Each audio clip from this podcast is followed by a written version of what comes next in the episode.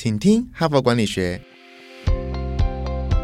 在这里，我们希望用轻松无负担的方式与你分享最新管理新知，打造属于你的哈佛 DNA。我是节目主持人杨玛丽 Mary。那么又到了礼拜一，我们这一整个礼拜呢，又有一个崭新的主题要来跟各位分享。那么在这一整个礼拜呢，我选了一个比较轻松的，因为上个礼拜我们谈 AI 嘛，哈，我自己都觉得哎很重要，很重要，很重要。可是就是比较科技一点哈，比较比较真的是干货很多哈。那这个礼拜我们稍微轻松一点，我们来谈人生的管理哈。那么，如果你是《哈佛商业评论》的忠实读者的话，其实有一个栏位哦，非常多的读者很喜欢啊，它叫“直癌经验谈”，就是访问一些呃在各个领域头很杰出的名人。那每一次呢，就只有两页哈，那请这个名人呢来分享他是怎么样工作的啊，或者是他的一些直癌的一些信念，以及他们怎么爬到这么高的顶尖的一些心法哈。那么，如果说有些读听众朋友，你觉得《哈佛商业评论》哈，就是说好像比较难一点，比较深一点哈，事实上你就是可以从这个栏位入手入门，你会看到说哇，《哈佛商业评论》也有非常有人味的文章哈。那啊，从这个栏位入手之后，你或许再去接触一下我们其他的文章会更容易哈。那么这一周的节目的规划是会很丰富哈，我会选三篇哦，因为每一次是一个直癌是一个名人嘛，那我会选三篇名人哈来分享。那么其中有两个名人或许你比较陌生啊，但是有一个名人你一定很熟悉哈。那我今天就是要介绍这个名人的故事，他是日本有名的艺术家，叫村上隆哈，一定听过啊，因为他在台湾也非常的有知名度。那么第二个名人呢，我要介绍是美国的这个《华盛顿邮报》的总前任总编辑，他刚刚卸任，二零二一年的元月才刚刚卸任。那这是明后天我会分享。那第三天呢，我会在呃，另外有还有一个是谈这个。哈佛商业评论八月号的这个直癌经验谈的这个名人呢，是全世界很有名的一个徒手，就是没有用用任何道具、用用任何工具攀岩的高手，叫埃利克斯哈诺哈。所以我一连三天呢，会就分享三个名人的专栏哈。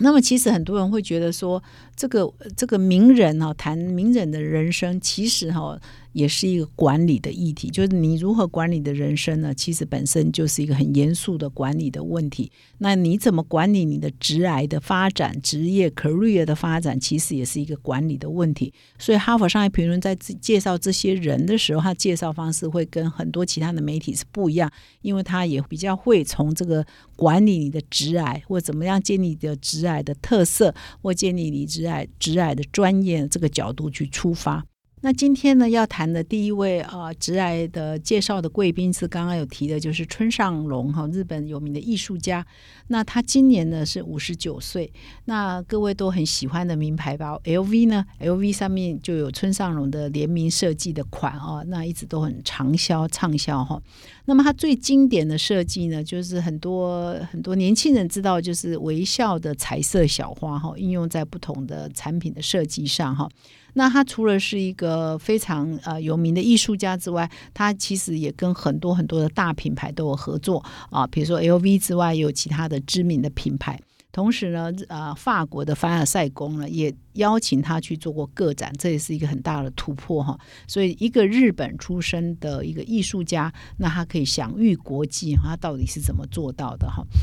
接下来呢，我就分享《哈佛商业评论》上的原文哦。其实它原文只有两页，但是我觉得非常简单扼要，而且都抓到重点哈。所以我现在就，我如果上网络去查，好多好多好多村上隆的资料，这个啊各位都可以去查。但是我现在要分享《哈佛商业评论》怎么来解读这个这个艺术家哈。首先，他就介绍说，村上隆他是呃，其实走上艺术啊，其实因为他也没有别的路可以走，因为他实在是功课也不是怎么好。那他的一个关键的转折是他在一九九四年的时候拿到了一个呃短期的奖呃的奖学金一个赞助呢，可以到纽约去做做这个学习哈。所以他到了纽约之后呢，就发展了一些他自己的艺术观啊跟美学观哈。那他的艺术观跟美学观呢，基本上就是东方跟西方相遇啊，就是要有有有这个对比啊，要这个对立。另外就是高雅跟通俗相遇哈，所以他就是有反差啊，有有冲突的这个对立的情况之下啊，怎么样建立他的美学观？哈佛商业评论呢，就问了这个第一这个访问呢，这个文章访问呢，其实问他的题目很少，才问他三四题而已哈。那么第一题就问他说：“那你这个艺术风格是怎么建立的？哈，就是东方跟西方相遇，高雅跟通俗呃相遇哈，这。”这个是怎么发展出来的哈？那春上龙回答这个问题呢，非常的企业，非常的跟哈佛商业评论那种企业的战略啊策略是很像。他说这个就是我的策略，就是一种策略。因为他就说他一九九四年那个时候他三十二岁哈，今年春上龙大概快六十岁，五十九岁左右哈。他三十二岁的时候，一九九四年呢到纽约去，那有一年的时间，因为他拿的是一个亚洲文化协会的一个奖学金，到纽约去学习。他在那里呢，就就观察嘛，就是我一个日本人，在那在那个年代到美国的纽约去，你怎么混下去啊？哈，其实混不下去的哈，所以他就要找一个策略，有一个战略，让让他自己可以冒出头来哈，所以他就观察观察，那后来就找到一个战略，他就发现他在访谈里头，他就分享说。他在纽约的时候有注意到三个艺术家，都是从边缘啊，从边缘，从不会被注意呢，突然间就被注意，可以站到这个核心哈。有一个泰国的艺术家哈，他在他就专长发就是发展泰国的特色。他有一次呢，还在画廊里头去举办咖喱的特展哈。咖喱，因为就是泰国的美食嘛，咖喱哈。那还注意到一个古巴伊的啊，他这边有讲名字哈，我就不念了，因为反正我们也不太认识。他发现到说，那个时候有一个巴古巴伊也是属于少数民族呢，他的艺术作品也是发挥了这个少数的这个特色，少数民族的一些特色，使得他在纽约呢，哎，就变成一个独特的风格，可以被注意到。另外，他也观察到美国有一个这个有残疾的艺术家啊，他因为有残疾，所以在也很难冒出头。可是他利用他的背景哈，呃，他这边没有解释的很清楚，反正应该是利用他残疾的这个特别的呃弱势，通常就是你要把你的弱势变为你的强势，变成你的特色，所以也变成一个怪咖哈，然后也在纽约就冒出头了。所以他觉得我是一个日本人，我在这里呢。怎么会被重视呢？所以他要利用他日本最大的特色。那日本呢？这几这么多年来，就是他在动漫呐，哈，在漫画这个领域是很受西方人的喜爱的。所以他利用这个动漫哈这个特色啊，御宅哈宅在家这种御宅的这种特色呢，就。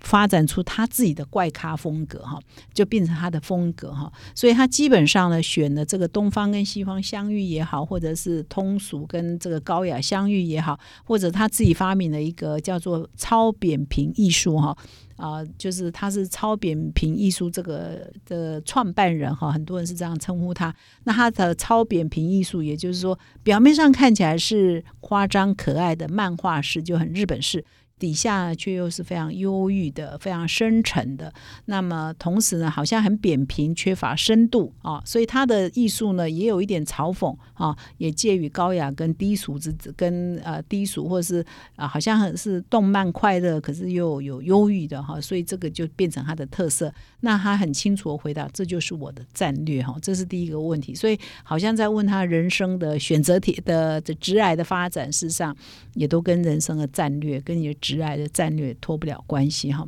那哈佛商业评论问他第二个问题是说啊，村上隆还有一个特色，我没有看到这个访问，我还不知道他有这个特色，就是说他的创作很喜欢找很多人来帮他嘛。就很多艺术家的创作可能就一个人自己做到尾嘛，我画画，我每天画，每天画，那一段时间我完成一幅作品啊等等。但是他的作品呢，常常就是集体创作的哈。那他就问他说，为什么你的作品是喜欢用协作的工作形态？你是采取这样的工作形态？那村上隆就分析。说哇，他高中的时候很胖哦，喜欢吃很多的 Cheetos，很多的饼干，很多的零食。然后呢，他人缘很不好，那所以他就常常去玩电玩哈，到网咖去玩电玩。大学的时候呢，他就让自己瘦一点哈，然后就加入了动漫社哈，所以开始努力呢，做一些比较正常，当一个正常的普通的学生。那他呢，人缘很好，到大学之后就人缘很好了，他就交到很多朋友。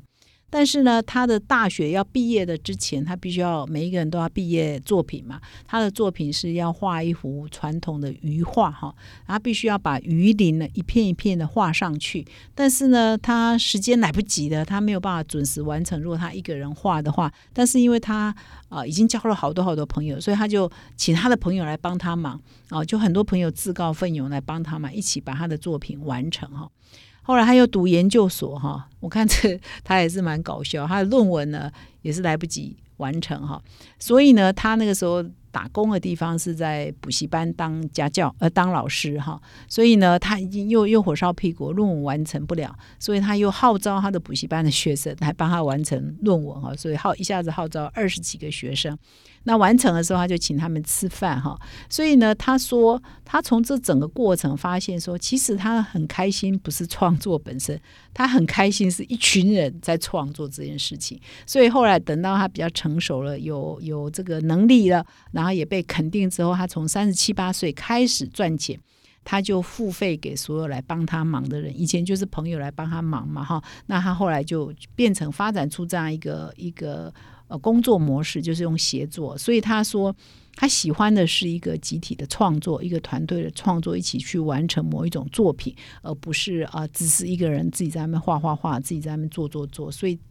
他说他这是一个职业啊，他并不是因为纯粹爱艺术，那每天在外面从事艺术的创作。所以这个我也觉得也蛮有趣的，就是说他发展出他的工作模式，也是根据他个人的喜好跟个人的特质哈。那最后呢？我觉得他把艺术呢，也啊，很多人会批评他，就是说，哦，你的艺术好像商业层面多了一点啊，商业性多了一点。那当然，一个艺术家啊，有些人可能会很介意他被别人这样批评嘛，哈。那村上龙对这个问题的回答是说，其实有些人啊，就像运动家也好，艺术家也好，最近奥运正在打哈，很多人你觉得他是天分吗？哈，他说，其实绝大多数都不是天才。其实都是努力、努力再努力哈，所以呢，他认为他自己也不是什么天才艺术家哈。其实很多运动员也不是天天生就打得好，他要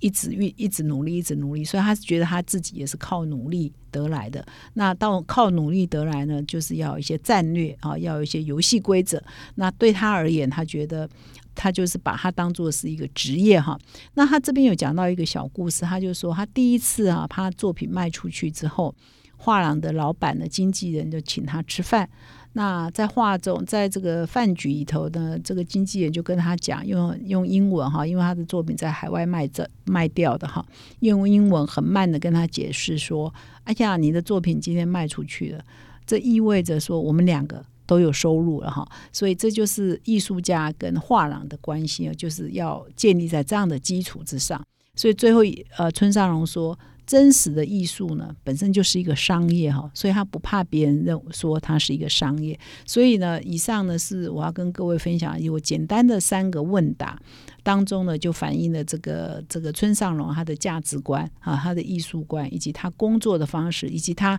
其实把艺术工作也是可以用策略来操作的哈。所以我我不知道各位。的从可能这样的角度分析是你比较少看到、比较少听到的哈。那希望就是说各位在个人的职场上在发展的时候，其实不管你在哪个行业，或者是你是在哪一个角色，或是你是哪一个职位啊，你可能都要有一些战略哈，或者一些策略或自己的定位。那想清楚你到底在做什么，然后也不要啊，就是说哎，好像有人认为你这样是不对，像村上荣认为说，哎，你这艺术是不是？太商业，他其实就认为艺术本身也可以是一种商业嘛？为什么不可以是一个商业？难道艺术家都要饿着肚子吗？等等哈，所以你也要有自己的想法跟观点，也才不会容易受别人的左右哈。我想这些都是成功人士。啊，必须具备的一些条件了哈。那努力努力再努力，even 是村上隆这样的艺术家，他也认为我不是天生的天才哈，他都已经是国际享誉国际的，还是要靠个人的持续的努力哈。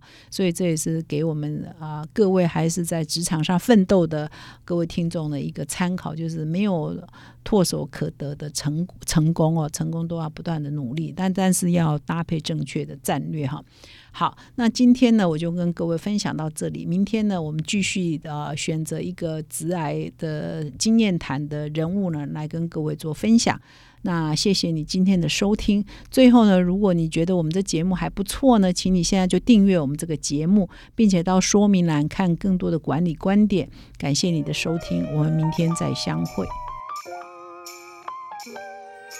从团队到个人，管理的大小事都是 HBR 的事。现在就上 triple w 打 hbr taiwan com 订阅数位版，首月只要六十元，让你无限畅读所有文章，向国际大师学习。现在就开始。